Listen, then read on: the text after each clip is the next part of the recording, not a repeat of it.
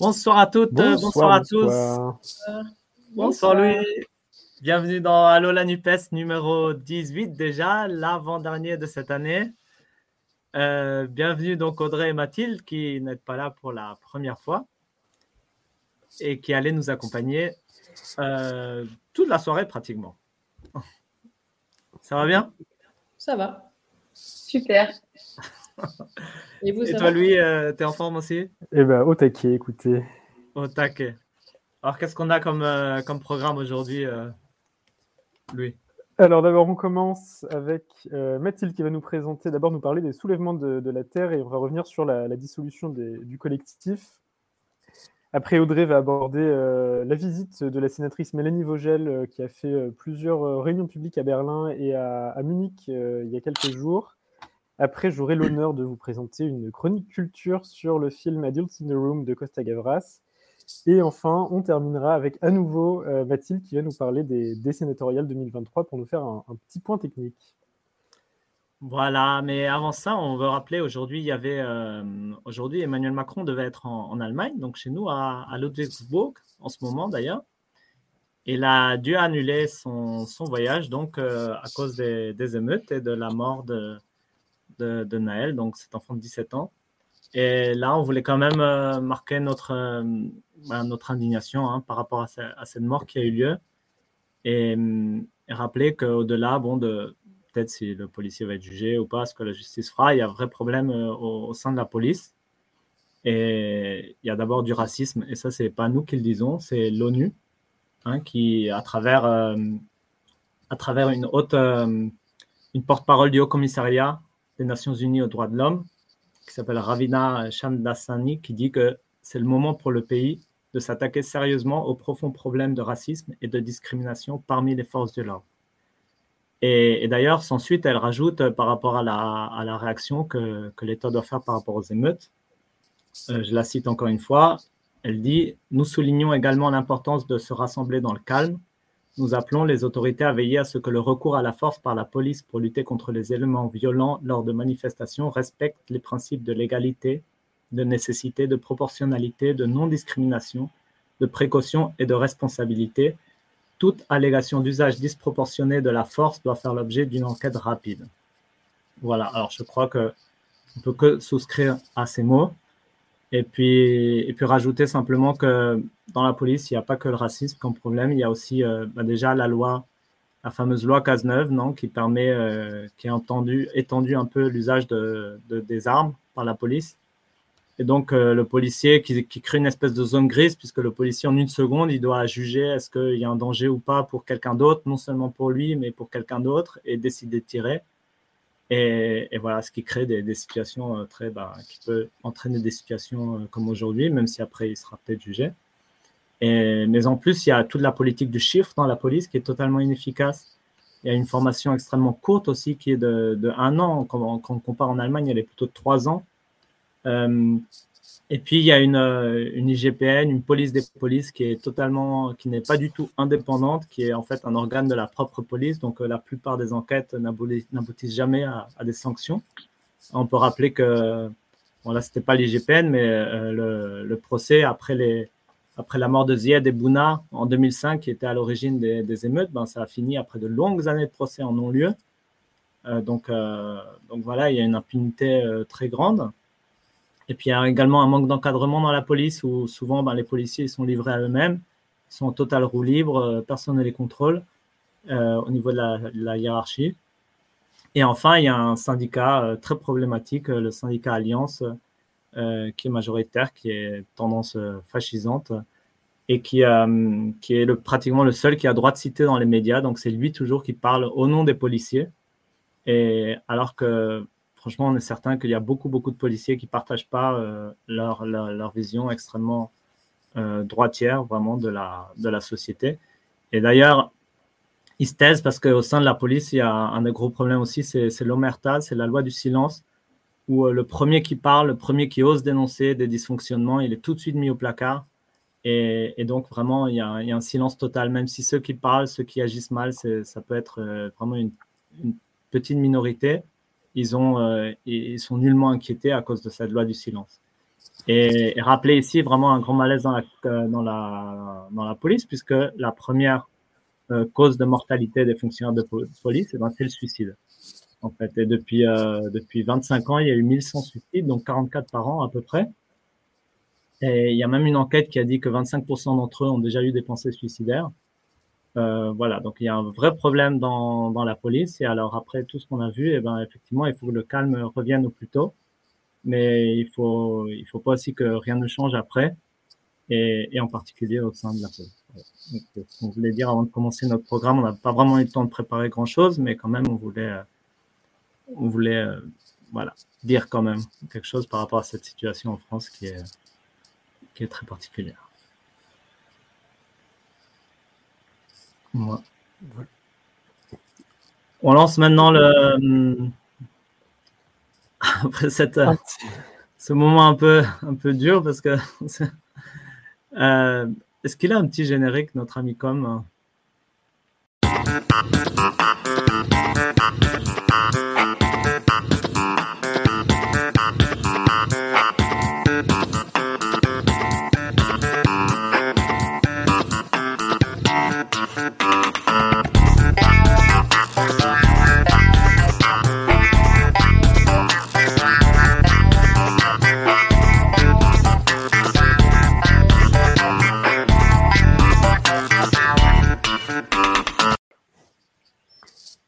nous revoilà avec Mathilde.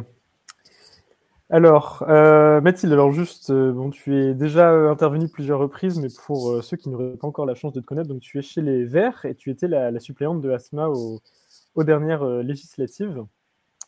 donc ce soir, donc on va t'avoir à la fois pour parler des sénatoriales et, d'abord pour parler de la dissolution du mouvement Les Soulèvements de la Terre. Est-ce que du coup, pour commencer en préambule, tu pourrais nous présenter globalement le, mouvement?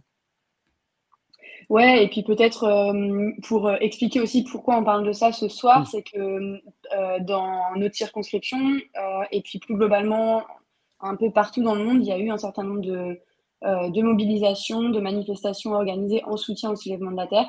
On pourra y revenir un peu plus tard pour euh, je peux commencer par introduire, mais euh, donc les soulèvements de la terre, c'est une coalition qui regroupe des dizaines de collectifs euh, locaux, des syndicats, des associations, beaucoup de militants qui viennent de différents mouvements climat. pour en citer quelques-uns, on sait qu'il y a des, personnes qui sont actives chez Extinction Rebellion, Youth for Climate, mais aussi à la Confédération paysanne, par exemple, qui a été aussi assez active, notamment pendant la mobilisation contre les méga bassines, euh, Attaque, Alternativa. Donc, euh, donc voilà. Et juste une question, tu disais c'est un collectif de, collectifs, non? C'est ça C'est pas un. C'est ça. Ça a pas les soulèvements de, la terre, ils n'ont pas d'existence de, euh, juridique en termes d'association. et en fait, et, c'est vraiment une, une, une, coalition de mouvements qui se regroupent pour mener des campagnes ensemble, que ça, que ça soit pour... Euh, euh, on, a, eu plusieurs mobilisations qui ont été assez médiatisées contre les, les mégalacines, mais aussi euh, contre différents grands projets autoroutiers. où il y a aussi la ligne de, de train Lyon-Turin. voilà, c'est toutes ces organisations qui se regroupent au sein des soulèvements de la Terre pour organiser des manifestations, des mobilisations.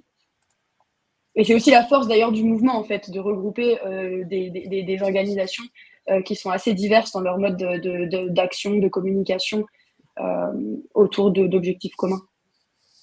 D'accord, d'accord. Et comment est-ce qu'il était un peu organisé ce mouvement? Est-ce que tu sais hiérarchiquement comment ça se passait? Comment est-ce que tu fais pour justement regrouper tous ces mouvements aussi divers? Alors, je sais pas, je peux pas vraiment te répondre. Je suis pas euh, moi-même au soulèvement de la Terre, mais il me semble que c'est un fonctionnement assez euh, horizontal, en fait. Euh, il me semble avec, des différents groupes Telegram et puis après les, différents collectifs locaux qui mobilisent et qui utilisent ensuite les plateformes des soulèvements de la Terre qui permettent d'avoir une, visibilité importante pour ensuite mobiliser tout l'écosystème de, de, mouvements écologiques locaux autour de, des lieux de mobilisation. Et est-ce que tu disais c'est des, des, collectifs, donc ça regroupe des collectifs de, cultures très différentes. Est-ce que ça veut dire aussi que dans le mode d'action, en fait, bah, les modes d'action sont très différents selon les actions, que même c'est toujours le soulèvement de la terre, mais que dans il y a des modes d'action très variés, en fait? Oui, et puis même au sein même en fait des euh, au sein même des manifestations ou des euh, ou des euh, mobilisations qui ont eu lieu, en fait, ils étaient souvent aussi organisés en différents différents cortèges ou différentes différents oui c'est ça différents cortèges pour justement pouvoir avoir certains cortèges qui étaient avec par exemple les enfants comme on sait notamment sur les, les méga bassines qui avaient qui avaient quand même un déploiement de, de police important. euh, euh, voilà, il y, avait, il y a différents, différents cortèges qui étaient organisés. Et donc, est-ce que globalement, tu pourrais un peu euh, nous confirmer que on dit souvent que c'est un mouvement de, désobéissance civile, et pour beaucoup, la désobéissance civile, parfois, ça veut dire un peu la violence, faire des actions dangereuses. Est-ce que c'est le cas? Est-ce que tu nous confirmes que ça n'est pas le cas? Parce que je pense que c'est quand même important de, le rappeler. Ouais. Ouais, je pense aussi que c'est important de, de, le, de le rappeler euh, que les soulèvements de la terre. Euh, en fait, c'est ce que le gouvernement il reproche au collectif. Dans la dans l'argumentaire euh, pour la dissolution, on parlait de sabotage, de dégradation matérielle et de mode opératoire violent. Mais les, et, et c'est vraiment toute le, toute la la communication du gouvernement autour des éco-terroristes aussi, c'était les termes qu'ils ont utilisés. En fait, les mouvements écologiques euh, n'ont jamais appelé et, j'espère n'appelleront jamais euh, à des actions violentes envers des personnes. C'est vraiment un système qui est dénoncé, le système euh, de l'agro-industrie, le système productiviste, et c'est contre ça qu'on se bat et contre l'inaction du gouvernement qui n'agit pas à la hauteur des enjeux. Donc, donc euh, non, c'est pas des mouvements qui appellent à la violence. Et c'est d'ailleurs pour ça que, que, différentes associations font maintenant appel de, euh, cette, de ce décret pour dissoudre les soulèvements de la terre. Justement, j'étais plus sûr, c'est donc un décret gouvernemental, non, qui, qui dissout les, le soulèvement? C'est pas la justice, en fait. Non, c'est un décret. C'est un décret. Hein, Et qui, qui utilise quoi comme argumentaire, du coup? Bah, C'est ce que je viens de dire, les, qui utilise sabotage, dégradation matérielle, mais je vois que je vois un commentaire dans. En fait, donc voilà, sabotage, dégradation euh, matérielle et aussi le fait d'avoir des modes opératoires violents. Et je pense que c'est aussi sur ces éléments-là euh, que le collectif va, euh, va, va, attaquer, enfin, va, va, attaquer ce, ce décret et, devant le Conseil d'État.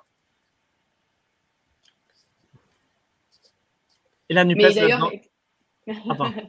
non, vas-y. tu disais la NUPES?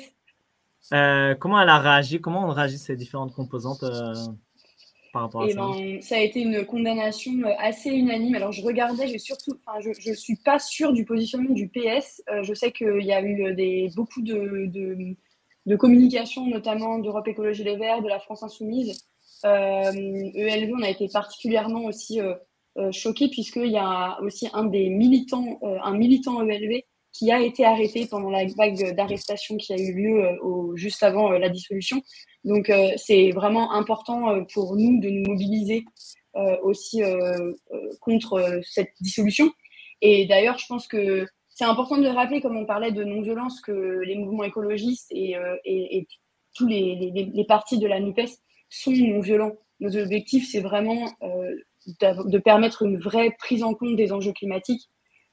Et, voilà, et ça, ça, pose aussi les questions de l'égalité face à la légitimité des actions, puisqu'on sait que par exemple, lors de, de, de, des manifestations de Sainte-Soline, la manifestation avait été annulée, le, enfin, avait été euh, euh, interdite le jour précédent, deux jours précédents la tenue de cette manifestation. Donc voilà, on, sait que c'est très important pour nous en tant que mouvement écologiste de se mobiliser avec tous les mouvements climatiques aussi associatifs, collectifs locaux. Donc, donc voilà, et c'est aussi important, et je pense que c'est vraiment un, point très important de, à mentionner, que euh, même si on n'est pas d'accord sur le principe du mode de fonctionnement des soulèvements de la Terre, euh, je pense qu'on est tous d'accord sur l'importance du respect de nos libertés fondamentales euh, dans, notre démocratie, que ce soit euh, voilà, la liberté d'association, de manifestation, de, d'expression de nos opinions. Et, donc, et donc, se mobiliser contre la dissolution, c'est aussi se mobiliser contre ces, dérives du gouvernement s'attaquant et criminalisant les mouvements climat alors qu'on en a absolument besoin si on veut changer de modèle et changer de modèle rapidement. Donc on a aussi besoin de radicalité. Bon, ça c'est important, c'est important à dire.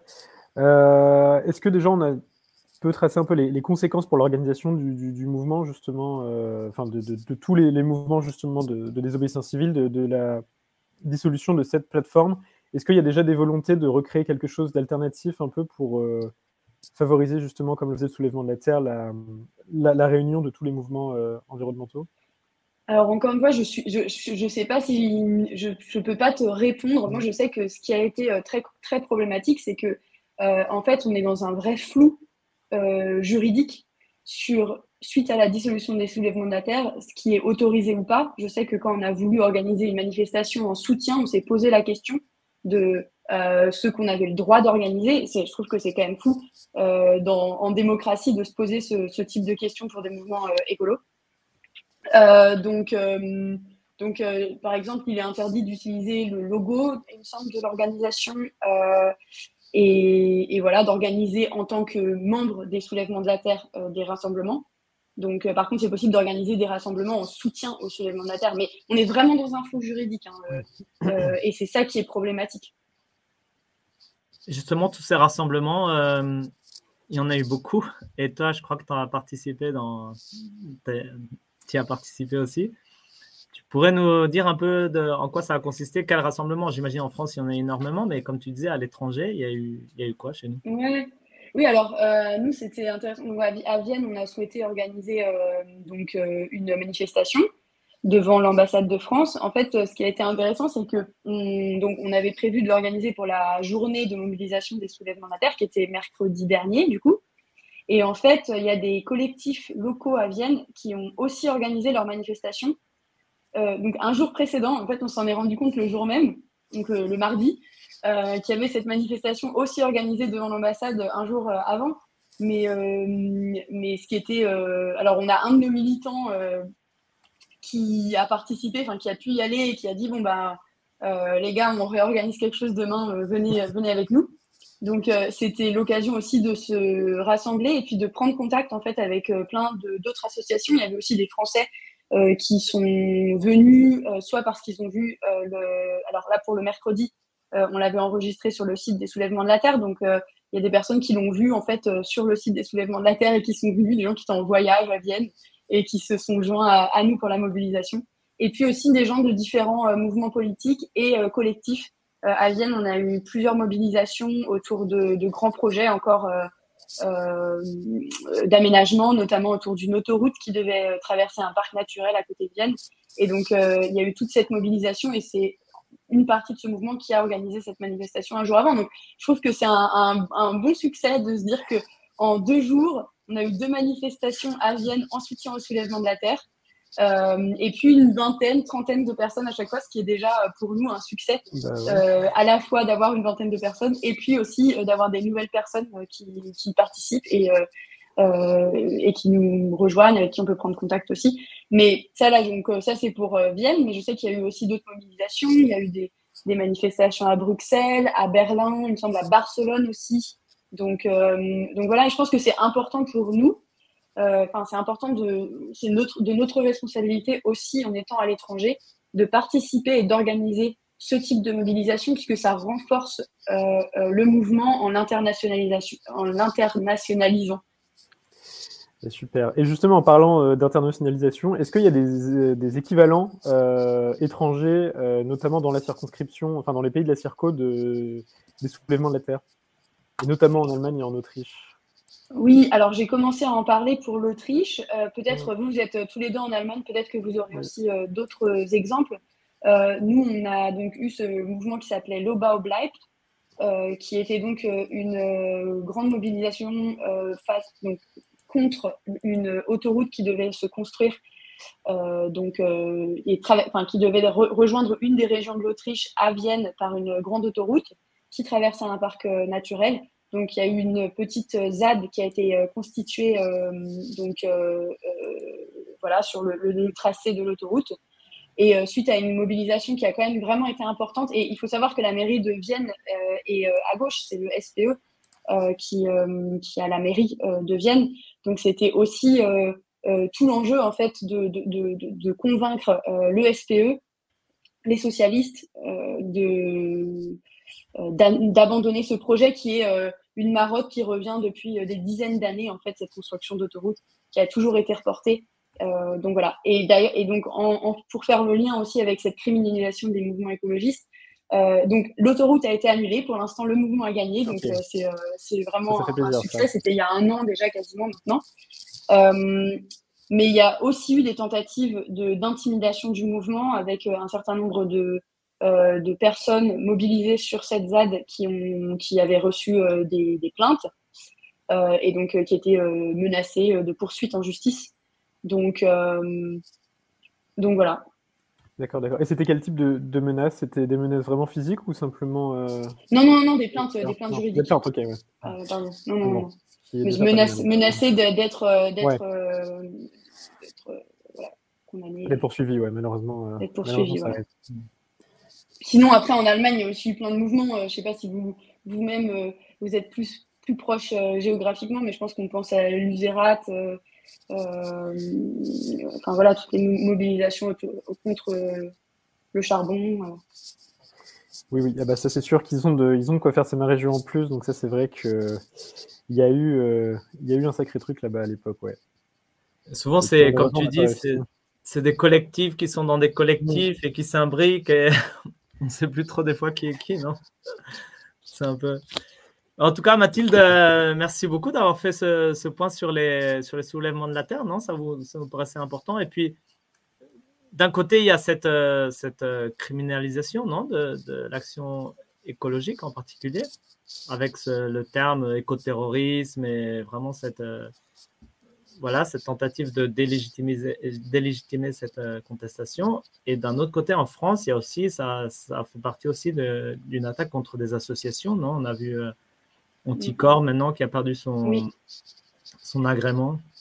Et d'ailleurs, pour réagir là-dessus, et puis pour réagir aux, commentaires d'Armoise de, dans le chat sur, euh, sur euh, qu'est-ce qu'on propose si on n'est pas d'accord avec le principe de désobéissance civile. Et je pense que, euh, en fait, on voit que le gouvernement, ces derniers mois, ces dernières années, a vraiment essayé de diminuer l'influence et l'importance des corps intermédiaires dans la société française, que ce soit les syndicats pendant la, pendant la réforme des retraites. C'est quand même fou de se dire que tous les syndicats étaient contre euh, et que cette réforme est quand même passée. Euh, mais aussi Anticorps, on a parlé. Enfin voilà, il y, a, plein quand même de, de, de, de signes euh, de la volonté du gouvernement de diminuer cette médiation en fait que jouent, que jouent tous ces corps intermédiaires. Et donc, et donc sans ces corps intermédiaires, enfin nous, nous, je pense qu'en tant que mouvement de gauche, ce qu'on doit porter, c'est l'importance de ces, de, ces, de ces corps intermédiaires aussi euh, pour, euh, pour euh, justement ne pas arriver vers des situations de violence. Eh ben, très bien. Eh ben, merci pour ces mots de la fin. Et c'est sûr que c'est vraiment très important. Et, on vous invite toutes et tous à vous engager de votre côté, soit directement auprès des partis politiques, soit justement auprès de ces corps intermédiaires qui sont très, très, très nombreux, que ce soit des syndicats ou des associations dans beaucoup de domaines divers.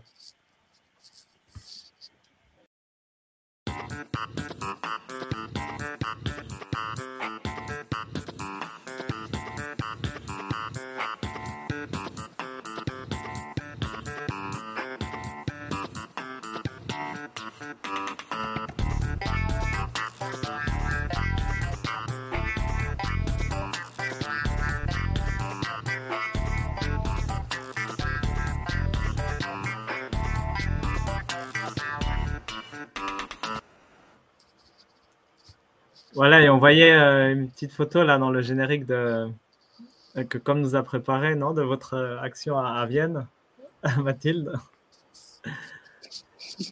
ouais. Et donc. Ouais, c'était c'était une super, c'était c'était des les links de Vienne qui avaient emmené toutes ces petites pancartes là, soutien ah. C'est super. Et on continue alors avec une, une, une activité plus politique, on va dire, enfin c'est très politique, enfin moins militant. Ouais, bon, en fait. Plus politique, en fait, non. Euh, bon, voilà, on, va passer au point suivant. Avec Audrey, donc, et on voulait un peu reparler de, de, la sénatrice. Donc, après, on va parler des élections sénatoriales, mais de son activité, la sénatrice euh, euh, écologiste Mélanie Vogel, qui est déjà d'ailleurs venue dans notre émission. Donc, vous pouvez retrouver l'interview sur notre site YouTube, n'est-ce pas?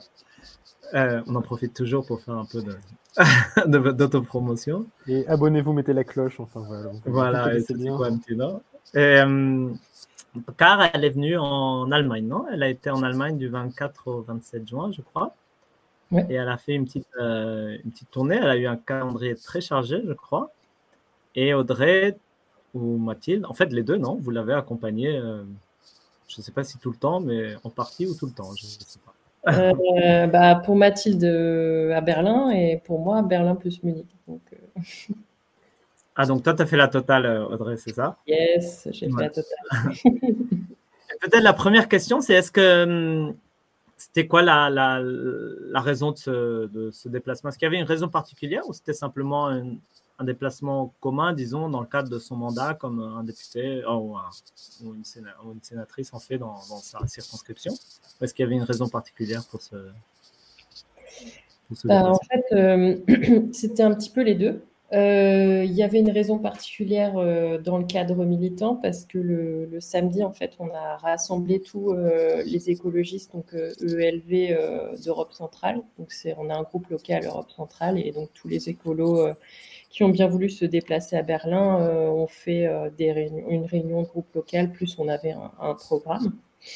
Et puis, euh, il y avait aussi une raison, on va dire, du parti, puisqu'en ce moment, on a aussi des, les états généraux de l'écologie. Donc, on fait des ateliers euh, en France et aussi dans le, bah, dans le monde entier aussi pour, euh, discuter un petit peu, avoir des doléances, on va dire, des écologistes et pour construire le futur euh, mouvement de l'écologie politique. Donc, changer un petit peu le, parti actuel qu'on a. Donc, on a aussi fait ça. donc, c'était pour cette raison particulière, on va dire, donc dans le cadre militant, mais aussi un déplacement entre guillemets ordinaire pour elle, parce qu'en fait, les sénatrices et sénateurs des Français, des Français de l'étranger euh, se déplacent euh, bah, dans le monde entier euh, pour voir aussi bah, le terrain.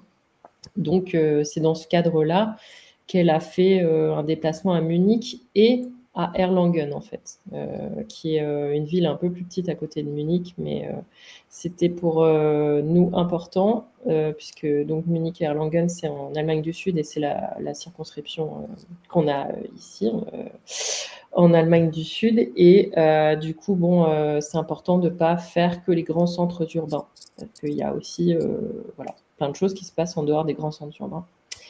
Voilà, donc c'était pour répondre à la première question. D'accord. Et quel était le, programme, du coup, plus précisément de, cette visite? Est-ce que c'était la même chose à Munich et à Berlin ou est-ce qu'il y a eu des choses spécifiques à chacune des deux villes euh, pas du tout. En fait, pour Berlin, la raison euh, est très simple, c'est que euh, en fait, elle était déjà passée à Berlin pour faire, on va dire, son déplacement institutionnel, parce qu'elle avait aussi une, autre réunion, donc je crois que c'était au mois de mai, avril ou mai, avec les syndicats européens. Euh, qui avait une réunion à Berlin. Et euh, du coup, elle a fait un petit peu son, programme. Euh, et en gros, pour le samedi et le dimanche, donc on avait ces fameuses réunions militantes. Donc là, on a eu une réunion de groupe local avec les adhérents et adhérentes ELV. On a fait aussi une petite visite très chouette d'un projet pionnier de réutilisation des eaux usées, en fait, et d'agriculture urbaine, donc qui s'appelle la Roof Water Farm. Euh, donc ça, c'était vraiment euh, très intéressant. Puis après, on a enchaîné avec les états généraux de l'écologie, puis euh, une réunion publique, du coup. Et après, on a enchaîné avec des verres avec les copains et copines de la NUPES. ça, c'est super important.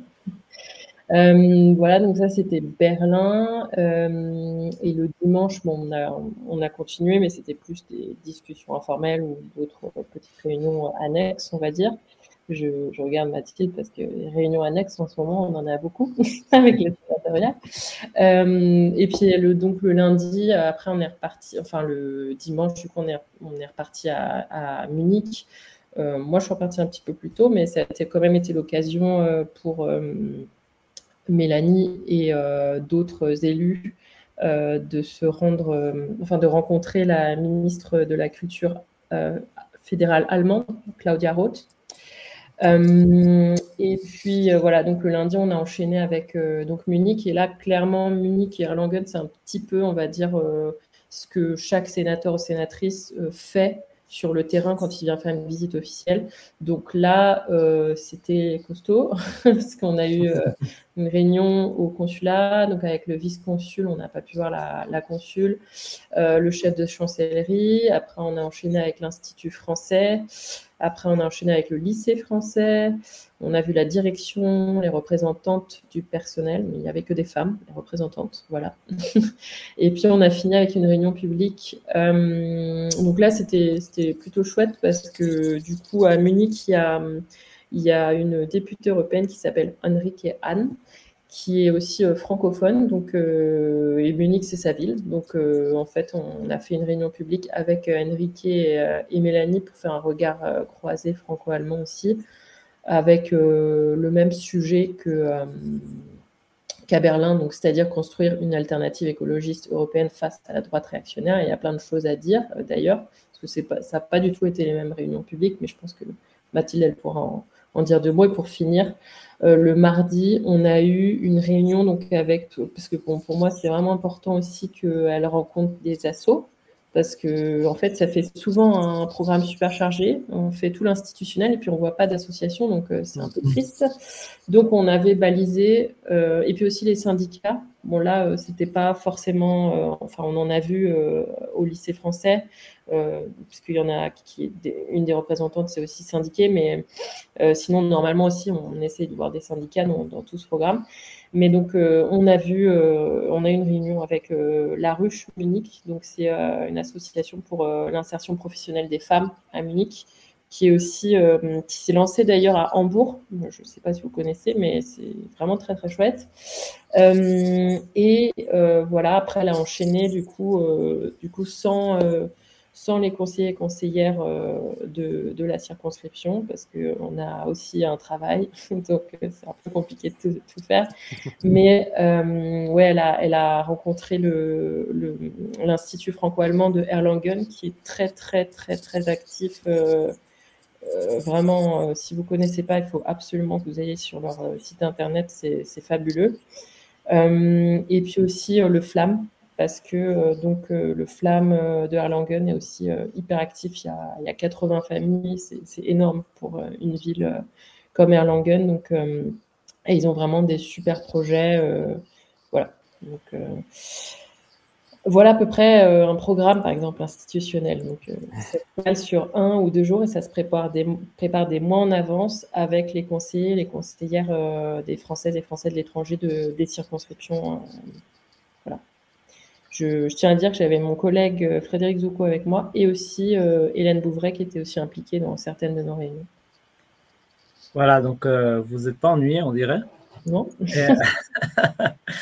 Et, pour revenir un peu aux deux, donc, aux deux réunions publiques, hein, rester un petit peu sur, la forme. D'abord, grosso modo, est-ce qu'il y a eu du coup, est-ce qu'il y a eu du monde, enfin, qui est allé? Et est-ce que quel genre de personnes étaient là? Est-ce que c'était différent entre Berlin, on sentait une différence entre Berlin et Munich euh, ou, c'était plutôt semblable?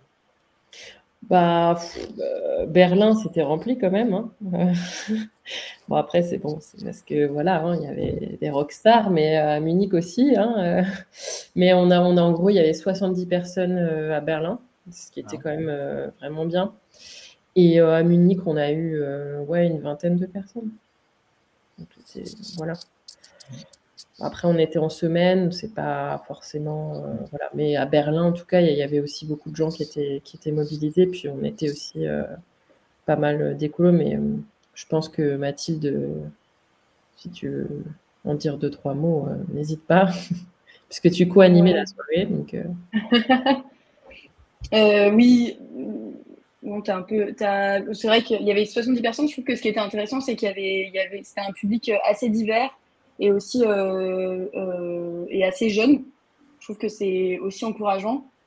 Pour nous, on sait que c'est un peu compliqué de mobiliser les jeunes français de l'étranger et je trouve que voilà, là, on avait une bonne représentation de la jeunesse aussi. Donc, je trouve que c'est aussi ce qui est inspirant en ayant peut-être une, une sénatrice plus jeune que, que la plupart euh, des, des, sénateurs. On sait que la moyenne d'âge, c'est 60 ans, il me semble, au Sénat, 60 ans. Euh, voilà, je pense que c'est aussi intéressant. Ça montre que ça mobilise, du coup, peut-être un public un peu différent. Je sais pas comment c'était à, Munich, Audrey. Bah, on avait aussi des jeunes, euh, des moins jeunes, mais c'est marrant que tu pointes ça parce que je, je voulais faire une remarque sur la fin mais je vais la faire maintenant parce que c'est exactement ce que tu viens de dire. C'est qu'en fait, euh, je, trouve justement qu'à Berlin, euh, c'était vraiment exemplaire sur ce point-là, c'est qu'en fait, la représentation politique, ça, passe euh, évidemment, comment dire, la représentativité en politique, c'est hyper important. Et c'est vrai que, bon, comme Mélanie est, donc, lesbienne et que c'est quelque chose qui est public, euh, moi, j'ai trouvé ça vraiment euh, super intéressant parce qu'en fait, dans le public à Berlin, il y avait, euh, en fait, il y a une dame qui a posé une question sur, en fait, les, la retranscription. c'est un peu compliqué, mais en fait, c'est hyper simple. C'est quand on est en couple et qu'on a, donc, on est deux femmes, qu'on a un enfant, on veut le faire euh, reconnaître, donc faire une retranscription de l'acte de naissance euh, dans l'autre pays. Donc, soit si c'est, euh, on a eu l'enfant en Allemagne par exemple, il a les papiers allemands, on veut, on veut qu'il ait les papiers français, ou il est né en, France et inversement quoi en fait. Donc, et il y avait une dame qui expliquait qu'en fait, elle avait un problème, c'est que du coup, euh, il y avait plein de, contraintes administratives qui faisaient qu'elle pouvait pas, euh, elle pouvait, c'était compliqué de récupérer la nationalité, enfin de, de faire retranscrire l'acte de naissance de sa fille.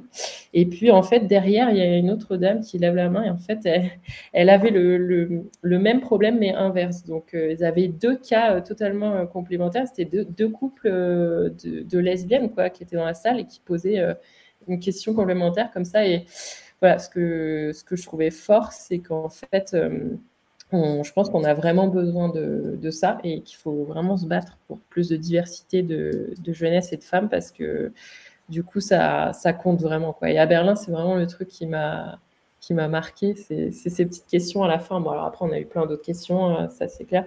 Mais euh, ça, c'était vraiment le truc euh, un peu, un peu, enfin voilà, touchant. Et, euh, et, et, euh, et, pour revenir sur le reste des sujets qui m'ont été abordés à Berlin, et pour peut-être compléter euh, Audrey sur Munich, on a pas mal parlé. Alors, on avait eu des questions sur comment s'étaient passées les négociations, enfin, les, les, les, mobilisations contre la réforme des retraites et, et, les discussions au Sénat. Euh, on, en a déjà parlé dans la section, section, précédente sur les soulèvements de la Terre, mais Mélanie parlait aussi beaucoup de, ça, des, corps intermédiaires, euh, de l'importance des syndicats et, de la difficulté en fait de leur prise en compte dans euh, bah, les politiques gouvernementales actuellement. Mais aussi, du coup, très axé sur les questions constitutionnelles en fait et sur le mode de fonctionnement de notre démocratie et de la Ve République actuellement et sur les pistes pour, euh, pour l'améliorer. Euh, que ce soit les écolos, les fédéralistes, donc euh, il y avait cet aspect-là, mais aussi, mais aussi le volet local. Enfin voilà, il y avait, il y avait un certain nombre de questions autour de ça que je trouvais, et puis d'intervention de, la part de Mélanie autour de ces sujets, puisque c'est aussi un peu l'un de ses sujets de prédilection et sur lequel elle est, elle est spécialisée, les questions constitutionnelles. Et puis aussi sur l'un des dossiers qui l'a beaucoup occupé ces derniers mois autour de euh, la constitutionnalisation de l'IVG. Donc, elle est aussi revenue sur les différentes étapes euh, où on en est actuellement euh, et, et, les prochaines étapes. Donc, en gros, est-ce que là, là actuellement, la question qui se pose à, pose à gauche, c'est est-ce qu'ils attendent que le gouvernement dépose un, projet de loi ou vu que pour l'instant ça n'arrive pas, est-ce que ils décident de passer par une proposition de loi? Voilà, pour résumer, euh, je ne sais pas si Audrey, tu veux compléter. Et la réponse, c'était quoi? Bah, En fait, la réponse est qu'il se pose la question parce que, ah. en fait, le fait de passer par une proposition de loi, si j'ai bien compris, en fait, il y a tout le sujet autour de faire, faire de cette. du coup, il faut passer. Alors, j'ai plus exactement toutes les étapes constitutionnelles, mais en gros, ça peut amener à, à rouvrir euh, tout ce débat et toute cette mobilisation des, conservateurs en France et des ultra-conservateurs, euh, comme on l'a vu pendant la manif pour tous, euh, et là, les, remobiliser autour de l'IVG, et, en fait, est-ce que ça ne ferait pas aussi beaucoup de mal de que, que, ces mouvements continus, qui se sont aussi beaucoup structurés au moment de la manif pour tous, retrouvent une cause sur laquelle se mobiliser actuellement. Donc c'est vraiment autour de ces... De ces... Enfin voilà, c'est un peu ce, ce questionnement-là qui se pose. Ouais, parce qu'en fait, le truc, c'est que si tu passes, euh, que tu fais un référendum, en fait, c'est ça. Ça donne vraiment euh, l'opportunité euh, pendant six mois aux détracteurs de, d'y aller à fond. Et un projet de loi, bah, du coup, ça serait pour le compte, pour, pour, le, pour le gouvernement. Donc, si on veut, comment dire, récupérer politiquement, bah, il faut faire le référendum. Mais du coup, dans les faits, on donnera plus une tribune aux, aux oppositions. Donc, euh, mais à Munich, c'était euh, vraiment aussi les, mêmes sujets. Euh, vraiment la question de l'équilibre des pouvoirs, la Ve République, donc avec un, peu la perspective franco-allemande, avec ce truc un petit peu fou de se dire que bon, bah, le Conseil constitutionnel, par, constitutionnel, par exemple, bon, bah, quand on explique ça aux Allemands et aux Allemandes, ils sont là, mais ah bon? C'est comme ça chez vous? Euh, Voilà. Et puis, euh, bon, il y avait aussi, euh, on a aussi évidemment évoqué l'IVG dans, la Constitution, mais peut-être avec un focus encore un peu plus européen, puisque du coup, avec Enrique, on, a parlé aussi du, Green Deal, des politiques européennes, et, et, bon, de fait, bon, Mélanie est aussi coprésidente du Parti Vert européen. Donc, euh, c'est vrai que voilà, les, questions euh, au niveau européen, c'est aussi euh, un peu son, sujet. Et pour revenir sur la question de la démocratie, en fait, on avait justement ce week-end-là, pile, une élection. Donc, je ne me souviens plus trop de la ville, mais où l'AFD a, a gagné. ouais. Donc, c'est vrai que là, euh, pour le coup, euh, voilà, euh, côté allemand aussi, bon, c'était vraiment aussi quelque chose. Et donc, nous, on a eu des questions, beaucoup de questions de la salle sur aussi la démocratie directe, avec même une personne qui se levait, qui avait préparé une page de discours sur le, le RIC, en fait, et euh, c'était vachement euh, intéressant parce que c'est vrai que ça pose, euh, enfin voilà, la, démocratie représentative pose aussi plein de questions. Après, voilà, on a un système qui est comme ça. Si on demande la sixième, il y a aussi des raisons, mais non, c'était intéressant là-dessus. on a voilà, on a été plus loin sur la question de la démocratie directe. Je dois avouer. mais sinon, on était à peu près, à peu près voilà, sur les mêmes sur les mêmes sujets et avec un focus aussi sur le Green Deal, puisque Enrique est très engagé sur, euh, sur ces questions-là au niveau européen. C'est intéressant juste pour euh, réagir, Audrey, parce que j'écoutais un reportage il n'y a pas longtemps qui parlait justement en fait de ces questions de démocratie directe et de référendum en Allemagne, qui me, il me semble, euh, c'est quelque chose qui est plus développé. C'est-à-dire qu'au niveau. alors, c'était l'exemple de Berlin, où il y avait des référendums qui avaient. donc locaux qui avait été euh, euh, lancé, notamment autour des questions de logement à Berlin, et qui avait au final pas été repris. Mais aussi, il me semble que Tempelhof, aussi tous les, grands, enfin, l'ancien aéroport, le fait de le garder en tant que zone, disons, de parc et de pas le, comment dire, le bétoniser, c'était aussi, ça, s'est passé aussi grâce à un référendum euh, local. Donc peut-être que c'est un, sujet aussi sur lequel on peut apprendre des Allemands. Oui, tu peux, euh, tu peux rassembler. Alors, je, moi, je, dans, dans, la ville dans laquelle je suis, je ne me suis pas trop renseignée, mais pendant des années, j'ai habité à Francfort-sur-le-Main aussi. Et donc, tu pouvais euh, rassembler un certain nombre de signatures et mettre au conseil municipal un sujet. donc, effectivement, ça, marche plutôt bien. Aussi, sur les questions de vélo, il me semble, parce qu'ils utilisent les réseaux de cyclistes sont assez forts pour demander ce genre de choses pour les pistes cyclables, il me semble. mais je ne sais pas si mes collègues Mathias ou Louis, je ne connais pas ta ville, mais j'ai compris que en Allemagne. Ah non, moi je sais, à Fribourg, il y a 15 ans, 20 ans, enfin 15 ans, euh, on avait, la, la, ville voulait vendre tous les appartements de la ville, tous les logements de la ville, elle voulait les vendre. Et elle disait comme ça, on paye la dette et on n'a plus de dette. Et euh, il y a eu un référendum local et ça a été complètement bloqué, balayé. Euh, même au niveau national, ils se sont dit, bon, on va pas réessayer parce que nulle part, on va pas essayer autre part parce que ça n'a pas l'air de marcher. ça, peut, ça peut aider des fois. Eh ben, ça fait plaisir de voir que ça marche parfois. Alors, on a eu un, commentaire de Com, euh, qui est aussi le monsieur technique d'ailleurs, qui nous dit euh, C'est chouette ces réunions, j'aurais bien pu venir à quand République tchèque? Et du coup, euh, ça fait une très bonne transition. Nous, on se demandait à quelle fréquence est-ce que les, sénateurs et les sénatrices des Français de l'étranger font des, réunions comme ça, des rencontres publiques? Eh ben, ils peuvent. C'est un peu quand, ils peuvent. Euh, et honnêtement, euh, République tchèque, c'est possible, hein, euh, parce que bah, je ne connais pas tous les élus, mais on a des élus par là. donc, ouais, c'est possible. En fait, le truc, c'est qu'il faut aussi que les conseillers sur place et conseillères aient du temps pour monter tout ça. Parce que concrètement, nous, on a mis quand même on s'y est pris quoi, deux, trois mois à l'avance quand même pour caler le truc. Euh, donc, euh, et voilà. Parce qu'en fait, il faut, faut prévenir euh, les consuls, les consulats, il faut qu'on ait les horaires, après, il faut que les lycées soient OK, tout ça. Voilà. Mais ça, ça c'est possible, effectivement. Et je ne sais pas si vous avez lu aussi dans le chat, il y a Armoise qui mentionne à Munich qu'il y avait eu une question d'un franco-arménien sur la situation au, au Karabakh.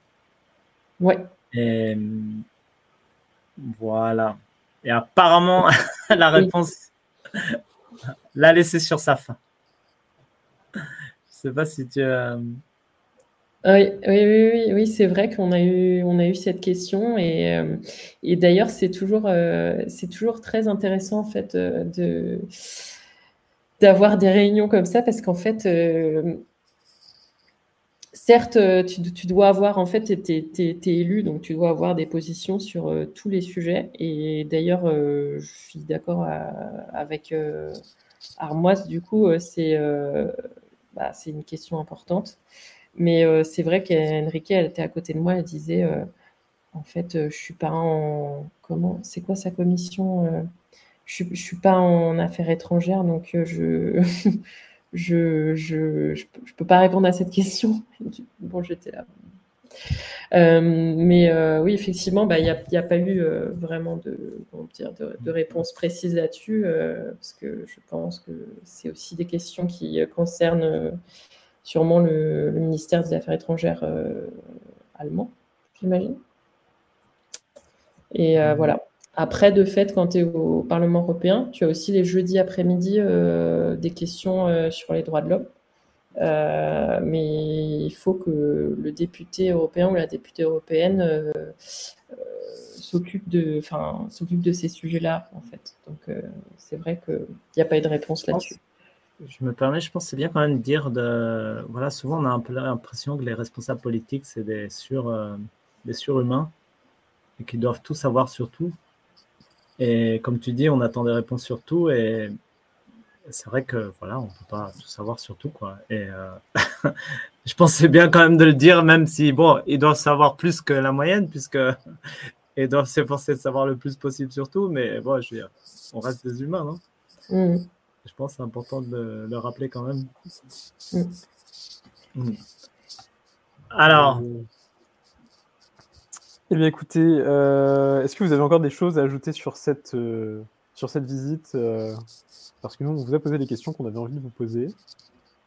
Est-ce que vous avez éventuellement un mot de la fin ou est-ce que tout est bon pour vous?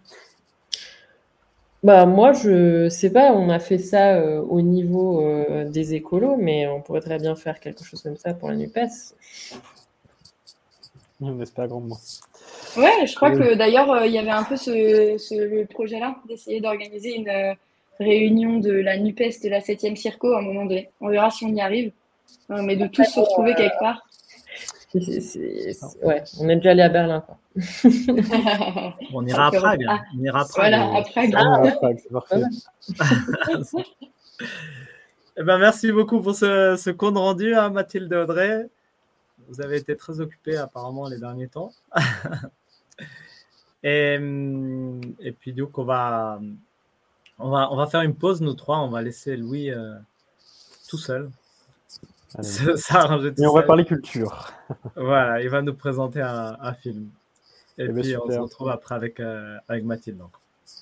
Eh ben, merci à tout à l'heure. Merci Audrey et à tout de suite Mathilde. Ah pardon, pardon, pardon, pardon, pardon, avant? Avant?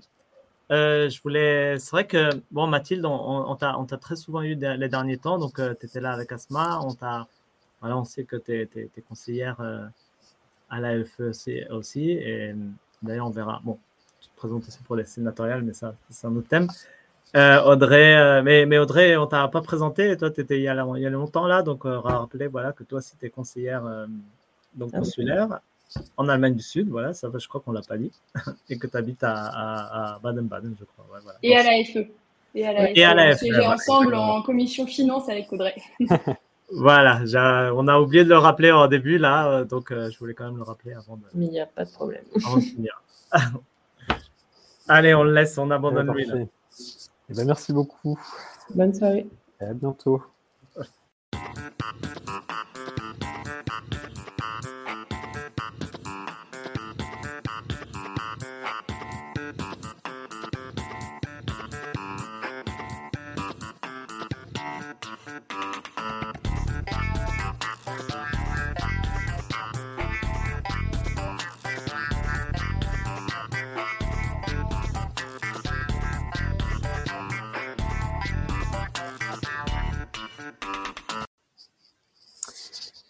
Eh bien, écoutez, bonsoir euh, à ceux et à celles qui nous, euh, qui nous rejoignent.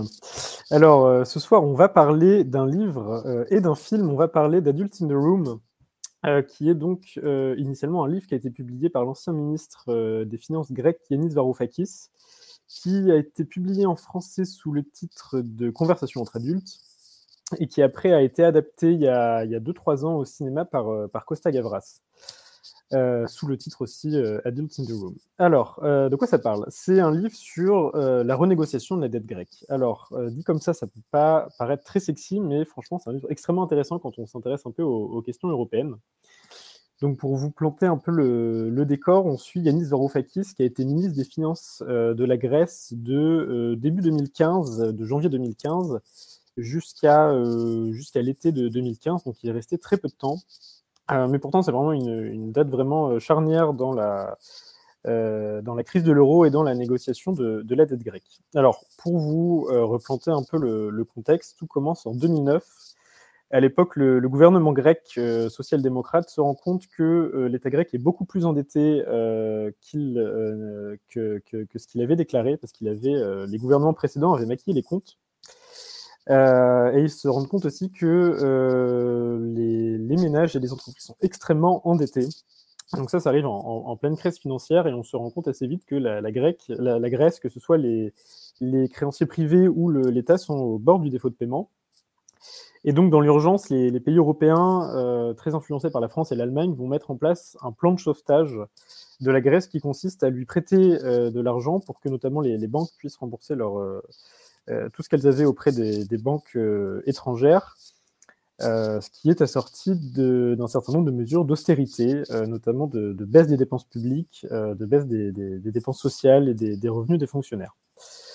Donc tout ça, ça n'améliore pas la situation. Ça n'améliore tellement pas la situation que quelques années plus tard, l'UE, enfin l'Union européenne, la Banque centrale européenne et le, le, FMI sont obligés de reprêter à nouveau euh, de l'argent à, la, Grèce, et donc ils forment une institution qu'on appelle la, Troïka. Donc cette institution va euh, voilà, accorder un, prêt à la Grèce euh, et lui demander en échange de mettre en place à nouveau des, mesures d'austérité.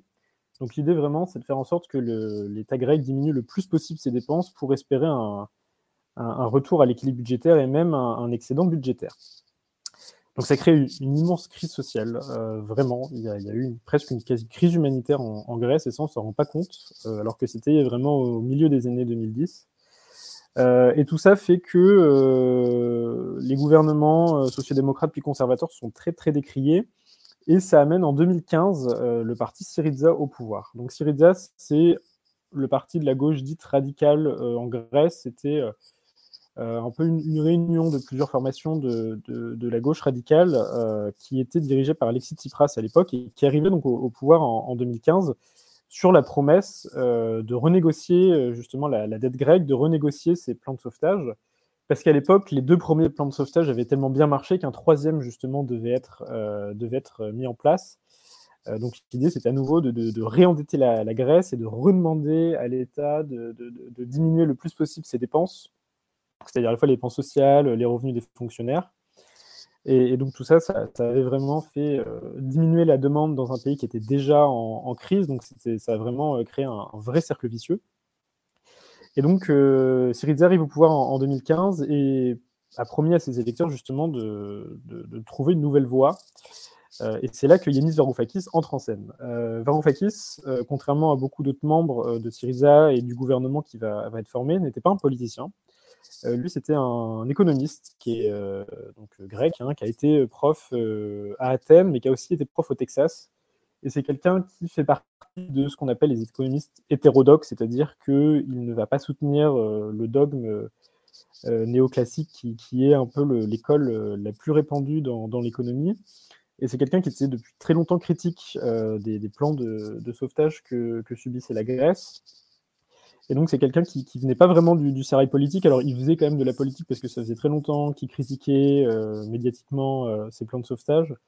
Euh, ça faisait longtemps, il avait participé un peu à l'élaboration du programme économique de, Syriza. Il avait un peu conseillé euh, euh, Tsipras, mais ça restait quand même plus ou moins un nouveau venu. Donc lui, il est ministre des Finances, et, c'est là que, commence son bouquin. À partir donc, de, janvier 2015, il va tenter de restructurer, de proposer un plan de restructuration de la dette grecque euh, lui, il refuse l'idée d'un troisième plan d'endettement de, la, Grèce et, propose euh, à la Troïka, c'est-à-dire à, la Commission européenne, euh, à la Banque centrale européenne et au FMI, de restructurer une partie de la dette grecque. et donc lui, c'est vraiment le, en tant que ministre des Finances, l'acteur central.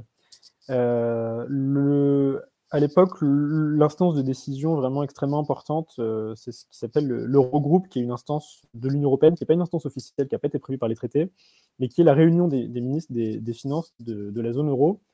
Et euh, pendant six mois, donc de janvier 2015 jusqu'à l'été 2015, il va tenter de, de renégocier la dette grecque. Et son bouquin, qui est un long de pas long de 800 pages, euh, va revenir justement sur ces six mois, enfin sur ces six, sept mois à peu près de, de négociations elle va nous, vraiment nous, présenter vraiment les, coulisses d'une négociation diplomatique, euh, euh, ce qui est quelque chose d'assez inédit parce que c'est assez rare que euh, les, les, politiciens en, fonction fassent des récits aussi détaillés de leurs négociations, parce que bien sûr tous les politiciens à partir du moment où ils ont quitté le, pouvoir, enfin tous les anciens ministres généralement aiment bien publier des bouquins, mais c'est vrai que c'est pas aussi, aussi détaillé. Lui, vraiment, il va faire un bouquin de 800 pages sur seulement 6 mois de négociation c'est extrêmement important, intéressant ce qu'il ce qui nous dit, parce que ça dit beaucoup de choses sur euh, l'incompétence économique de la plupart des ministres de Finances euh, de la zone euro à l'époque, euh, et même sur une partie des fonctionnaires aussi, enfin de l'incompétence économique des, fonctionnaires de, de, de l'UE. en gros, pour, pour, résumer le bouquin, c'est vraiment un bouquin assez chronologique. Et euh, dès son, arrivée au, pouvoir, il va rencontrer différents ministres des Finances euh, de la zone euro et puis justement euh, participer à l'Eurogroupe. Il va leur demander de, restructurer la dette grecque. Lui, Varoufakis, c'est un économiste. C'est quelqu'un qui considère que les plans de sauvetage de la Grèce n'ont pas fonctionné. Et en ce point, il est suivi par beaucoup d'économistes, et pas forcément les économistes dits hétérodoxes. ça, c'est quelque chose qui, précise beaucoup et qui monte souvent dans, dans, le livre. Euh, c'est que euh, même des économistes orthodoxes euh, et même aussi des politiciens et des ministres des Finances conservateurs et plutôt libéraux vont s'opposer justement à ces plans de, sauvetage de l'Union européenne et vont bien comprendre que ces plans ne sont pas efficaces et sont totalement contre-productifs. Donc lui, Varoufakis, quand il arrive au début des négociations, c'est quelqu'un qui pense comme un économiste, c'est-à-dire qui pense que s'il donne des arguments rationnels euh, aux différents ministres des Finances, parce que c'est vraiment eux qui ont le pouvoir décisionnel, il va réussir à les convaincre. Donc il ne suit pas du tout en fait les, canons standards de la négociation diplomatique. Il est assez euh, direct envers et assez critique envers euh, ses, camarades ministres, et, et, ça passe très mal. Ça passe très mal et et euh, ce, qui montre, c'est qu'il y a euh, d'emblée des ministres qui vont et des chefs de gouvernement qui vont être totalement opposés à ce que la, dette grecque soit restructurée. C'est notamment le cas euh, de Wolfgang Schäuble, qui était à l'époque le ministre des Finances allemand, et donc dans Merkel. Il montre vraiment dans son livre, c'est quelque chose qui est vraiment très prégnant, c'est le dogmatisme de beaucoup de ministres des Finances qui ne sont pas du tout compétents en économie, et qui vont vraiment, euh, mordicus, soutenir euh, la mise en place de ces plans de, sauvetage alors que ça ne fonctionne pas. et donc lui, a beau leur, leur apporter des arguments vraiment rationnels en réunion, on va lui répéter ad vitam aeternam que non, ça n'est pas possible, qu'il doit appliquer ce, plan. Et donc c'est vrai qu'il y a vraiment des très longues descriptions de, réunions comme ça de, l'Eurogroupe où il se heurte à un mur. Euh, mais ce qui est très intéressant dans ce livre, et ce qu'on voit aussi du coup dans, le film qui en est l'adaptation, c'est qu'il y a eu quelques ministres des Finances et quelques gouvernements qui étaient euh, favorables à une restructuration de la dette grecque, qui avaient compris plutôt que euh, effectivement enfermer la dette dans la Grèce dans un piège à dette, c'était pas, ça fonctionnait pas et qu'il fallait une restructuration. Euh, et c'était le cas de Michel Sapin, qui était ministre euh, des Finances français. Et c'était le cas aussi du vice-chancelier allemand euh, de l'époque, qui s'appelait Sigmar Gabriel, qui était lui qui était ministre des, Affaires étrangères, mais qui était quand même le, vice-chancelier, enfin qui était le, boss du SPD, parce qu'à l'époque, la CDU, donc la Merkel, était en coalition avec le SPD. Et ce qui montre, c'est qu'il a plusieurs conversations comme ça avec des, membres des, gouvernements qui vont lui dire qu'ils sont tout à fait d'accord avec lui. Euh, mais que pour des raisons politiques, il refuse de, s'opposer à l'Allemagne euh, ou, dans le cas de Sigmar Gabriel, à la CDU. Et, donc, c'est quelque chose qui est, vraiment, vraiment frustrant et presque révoltant de, voir que euh, des ministres des Finances avaient compris que l'UE était en train de mener une politique qui, qui ne pouvait pas fonctionner et qu'ils n'ont pas eu le courage de, s'y opposer. et ça montre qu'aujourd'hui, quand François Hollande, au passage, vient donner des leçons à la gauche, euh, on se rappelle que lui n'a rien fait quand il était au pouvoir, alors qu'il avait quand même une très très belle opportunité euh, bah, de changer un peu la politique euh, économique de, l'Union européenne. Et ce, qui est, assez drôle, c'est qu'on se rend compte dans le livre, et c'est ce qu'il dit, c'est que ses seuls alliés qu'il a eus, c'était des libéraux ou des conservateurs, soit de, gouvernements étrangers. Alors pas mal d'anglo-saxons, parce que clairement tous les anglo-saxons, et notamment les, britanniques qui étaient à l'époque conservateurs, hein, qui le sont toujours d'ailleurs, euh, était tout à fait d'accord avec lui, mais que Emmanuel Macron aussi, à l'époque, qui était ministre de l'économie, euh, l'a soutenu. Et il dit d'ailleurs que Macron était son seul soutien euh, au sein de l'Union européenne. Donc ça montre d'ailleurs que, contrairement à ce qu'on a dit à l'époque, le gouvernement de Syriza avait été vraiment traîné dans la boue par les médias quand même, on les prenait pour des méchants marxistes qui voulaient imposer le communisme en Grèce et même pourquoi pas au sein de l'Union européenne, alors que Varoufakis montre dans, son bouquin que lui, au contraire, euh, s'opposait qu'à une toute petite partie au final du plan de sauvetage de la Grèce, qu'il n'était même pas opposé à des privatisations, qu'il avait absolument pas envie de changer le système macroéconomique, mais ce qu'il voulait juste, c'était de faire quelque chose qui soit un minimum, euh, un minimum rationnel. Et malgré ça, il y a vraiment eu une opposition vraiment, vraiment froide et, vraiment bête à, son gouvernement. Voilà. Donc c'est vraiment ce qui va nous montrer pendant, pendant tout le livre. Et donc, à chaque fois, il, raconte tout un tas de réunions dans lesquelles parfois il pense faire des avancées, puis finalement la réunion suivante, il repart de, zéro. Et donc c'est vrai que c'est un livre dans lequel il va vraiment déployer, euh, enfin vraiment exprimer toute la frustration qu'il a ressentie comme ministre. Et voilà, donc c'est un livre de 800 pages, euh, vraiment très intéressant et qui apprend aussi pas mal de choses sur le, fonctionnement euh, économique de, de, la zone euro, enfin sur l'architecture institutionnelle de la zone euro. Donc c'est vraiment un bouquin très intéressant, un peu long, mais vraiment on s'ennuie pas du tout. Euh, et c'est un bouquin donc, qui a été après euh, adapté au cinéma par Costa Gavras, donc en 2020, je crois que le, film est sorti. Euh, bon, Costa Gavras, c'est voilà, un cinéaste engagé, c'est un bon cinéaste clairement, donc le film est bon. Enfin, je trouve que c'est un film qui se regarde bien, mais qui est, je trouve, un peu difficile à comprendre pour quelqu'un qui n'a pas lu le livre. C'est-à-dire qu'il y a un certain nombre de points qui sont très détaillés dans le bouquin, qui vont être à peine évoqués, ou enfin qui ne vont pas être contextualisés dans, dans le film. Et je pense que c'est un film qui va être un peu difficile à regarder. Enfin, tout petit peu difficile à comprendre si vous n'avez pas trop suivi ce qui s'est passé à l'époque pendant la crise. donc je vous invite vraiment à, lire le livre puis regarder le film. Après, si vous n'avez que le temps de lire le film, de, pardon, de voir le film, c'est vraiment, c'est quand même un bon moment, surtout que c'est c'est voilà, un film qui se regarde bien, enfin, ça dure à peine deux heures, donc c'est pas, pas trop long.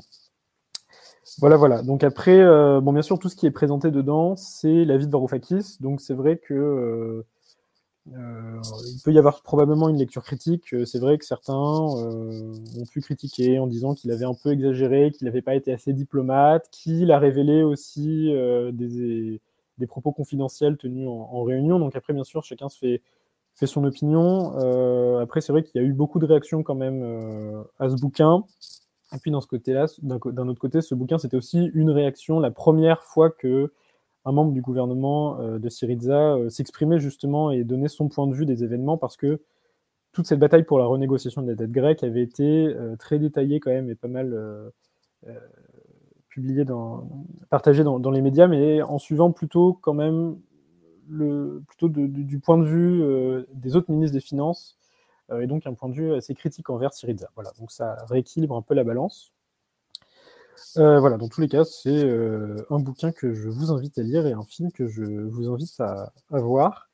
Et donc, pour revenir à, l'histoire, hein, à, la, fin, à, l'été 2015, les négociations pour restructurer la dette vont finir par échouer.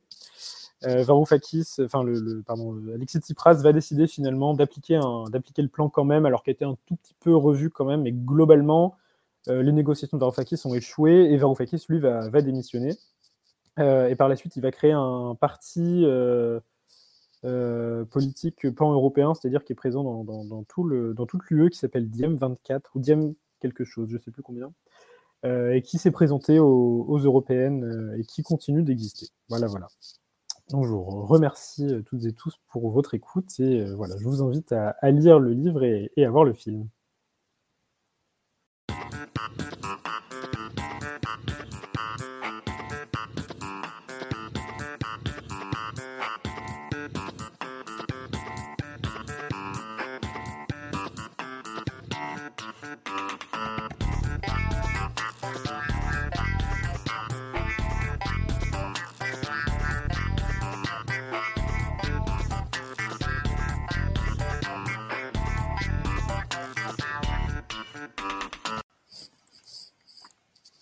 Eh ben, merci beaucoup, Louis, pour cette eh chronique. Ben, euh, ça donne envie. Le...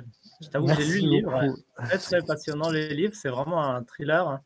Et le livre, je ne sais pas, mais Costa Gavras, on peut lui faire confiance hein, avec tous ces films qu'il appelle. Euh, on rappelle euh, Z, Missing, Amen avec. avec ah avec Mathieu Kassovitz. Voilà, avec Mathieu voilà, exactement. Très très bon film. Euh. Excellent film, celui-là terrible. C'est toujours très haletant, non? C'est vraiment comme des films policiers, mais, mais très politique, non? C'est. Ouais, exactement. Mm. Et euh, on retrouve Mathilde à nouveau pour cette fois parler du sénatorial. Salut Mathilde. Alors, cette fois-ci, le dernier point de, cette journée, c'est les élections sénatoriales qui auront lieu le 24 septembre prochain et qui vont donc rénover le, mandat de pratiquement la moitié des sénateurs, donc 70 sur 348. Et, et pour nous. Non, pardon. Juste, je voulais juste rajouter que les sénateurs qui sont élus donc pour six ans, mais qui tous les trois ans, il y a la moitié qui est rénovée. Exactement. Et pour nous, pour les Français de l'étranger, c'est la moitié euh, des sénateurs qui sont renouvelés tous les trois ans. Donc, euh, euh, il, y a deux, ans, ça avait été reporté en 2021 du fait du Covid. Donc, les élections avaient eu lieu en 2021, là, on est en 2023. mais donc, donc en 2021, on avait pu faire élire deux sénateurs, sénatrices à gauche, Mélanie Vogel et Yann Chantrel. Et donc là, l'enjeu euh, est donc euh, de euh, faire réélire au moins deux sénateurs, sénatrices de gauche, voire essayer d'aller chercher un troisième siège.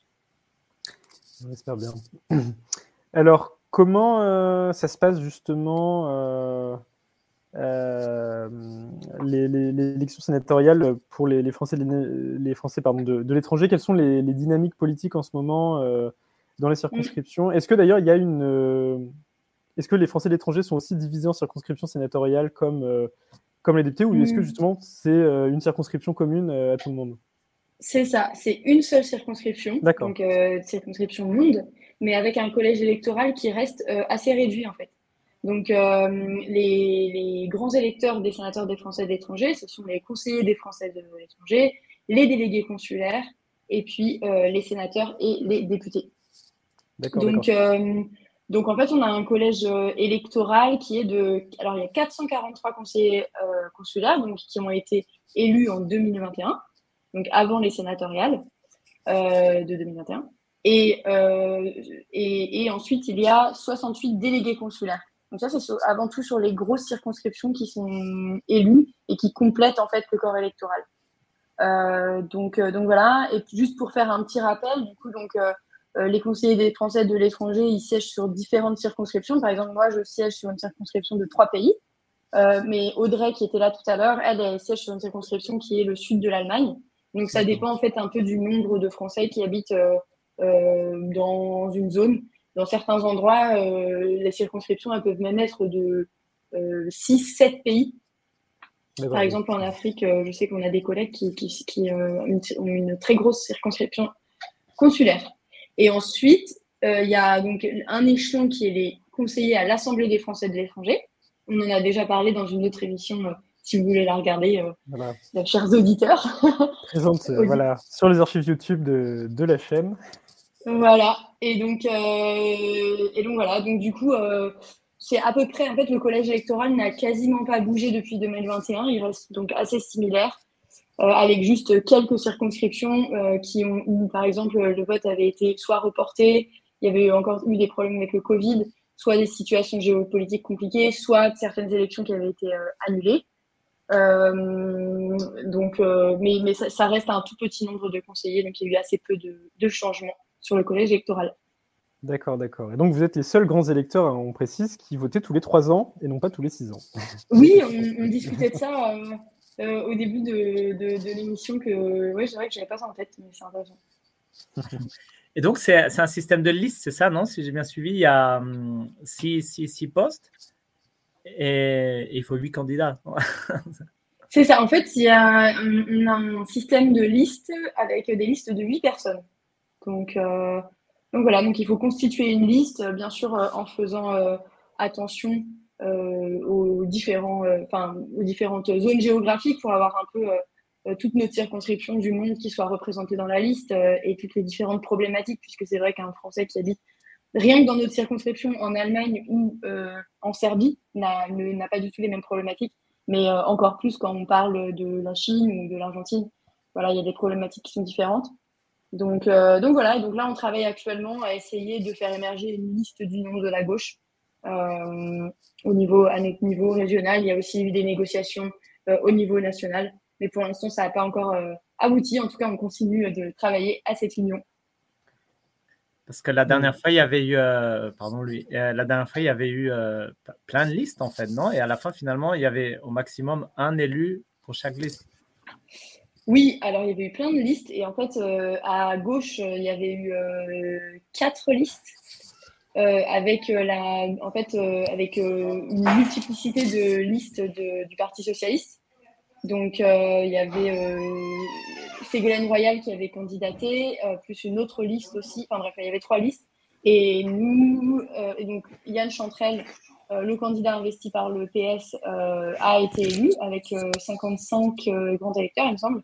Et puis euh, Mélanie Vogel, de son côté aussi, euh, élue avec euh, environ 80 voix, avec le soutien de la France Insoumise, de Génération, enfin, d'autres partis, place publique aussi, il me semble. voilà. Bon, on espère que cette fois, ça, ça va marcher. Et quelles sont, les, selon toi, les, les priorités dans cette campagne?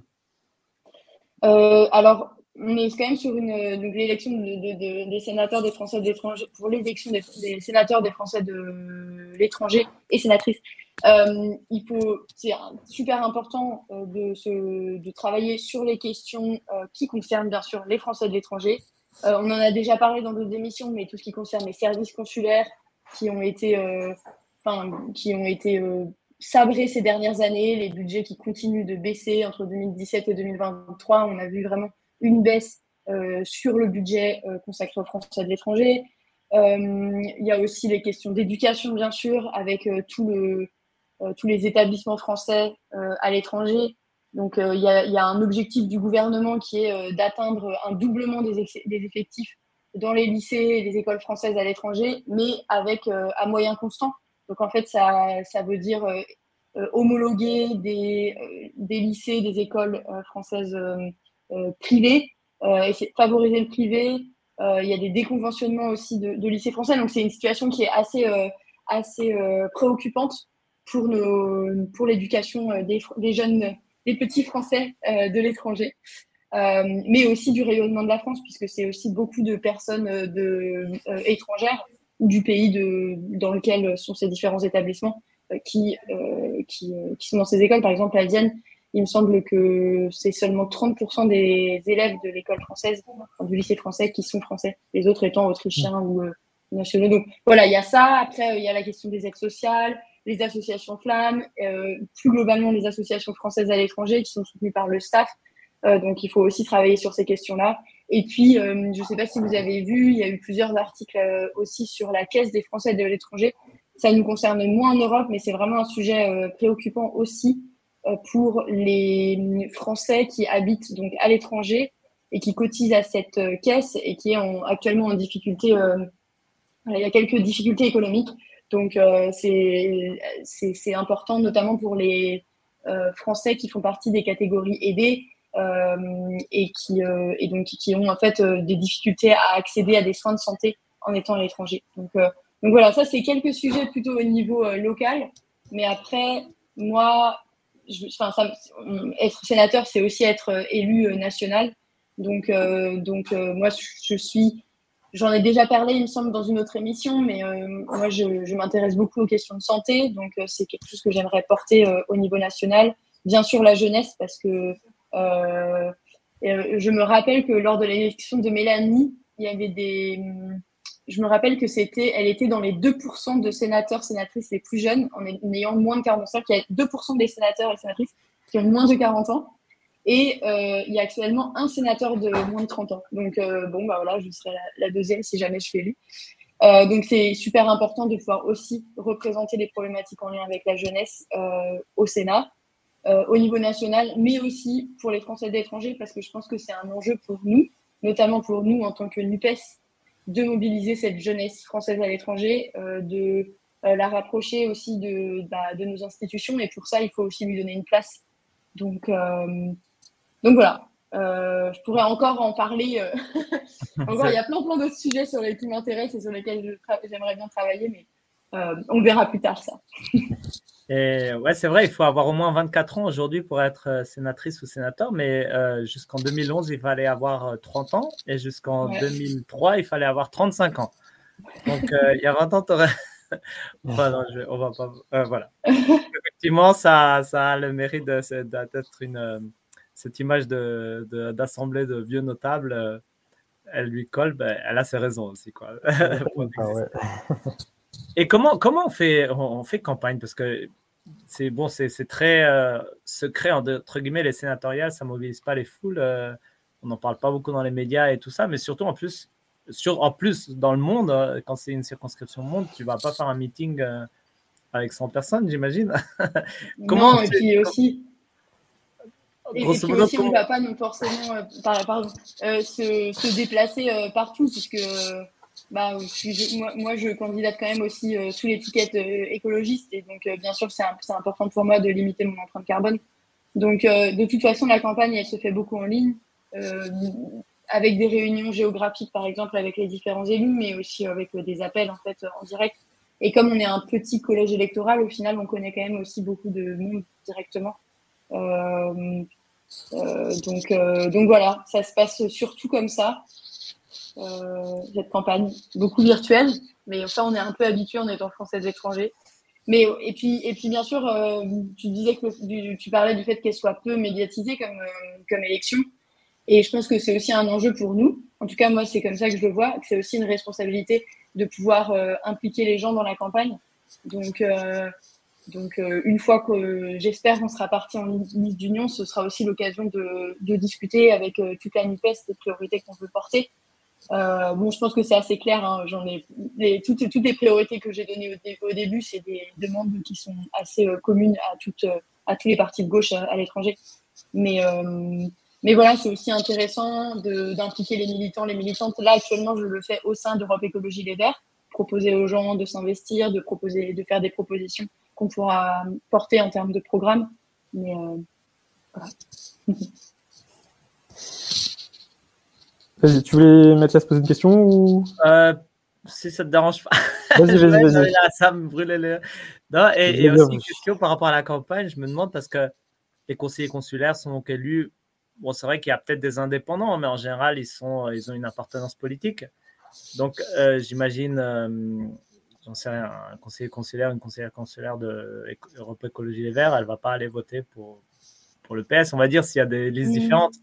Donc, et, étant donné en plus qu'il y a le vote obligatoire, on ne peut pas mobiliser les abstentionnistes puisqu'ils votent tout le temps de toute façon. Donc, euh, Mhm. Comment on fait pour convaincre, puisque ce n'est pas un vote quasi automatique, en fait? Comment on fait? Eh bien, en fait, euh, non. Parce qu'en en fait, alors, on a une image très claire de euh, quel est notre bloc de gauche. Donc, combien de voix il y a à gauche. Ça, on le sait. Mais ensuite, il ne faut pas oublier l'importance pour les conseillers des Français de l'étranger de Français du Monde ADFE. Qui, en fait, il y a beaucoup d'élus, conseillers des Français de l'étranger, qui ne sont pas encartés dans un parti, euh, mais qui sont membres de Français du Monde ADFE, qui est quand même l'association de gauche qui structure, enfin, l'association qui, structure, historiquement structure la gauche à l'étranger. Et donc, euh, il y a aussi beaucoup de personnes qui euh, ont été élues conseillers des Français de l'étranger par ce biais-là. Donc, donc voilà, donc non, non, c'est une élection. on ne sait pas forcément où, vont, où va chaque voix, mais il y a vraiment un travail de, euh, voilà, pour convaincre les différents les, électeurs à gauche.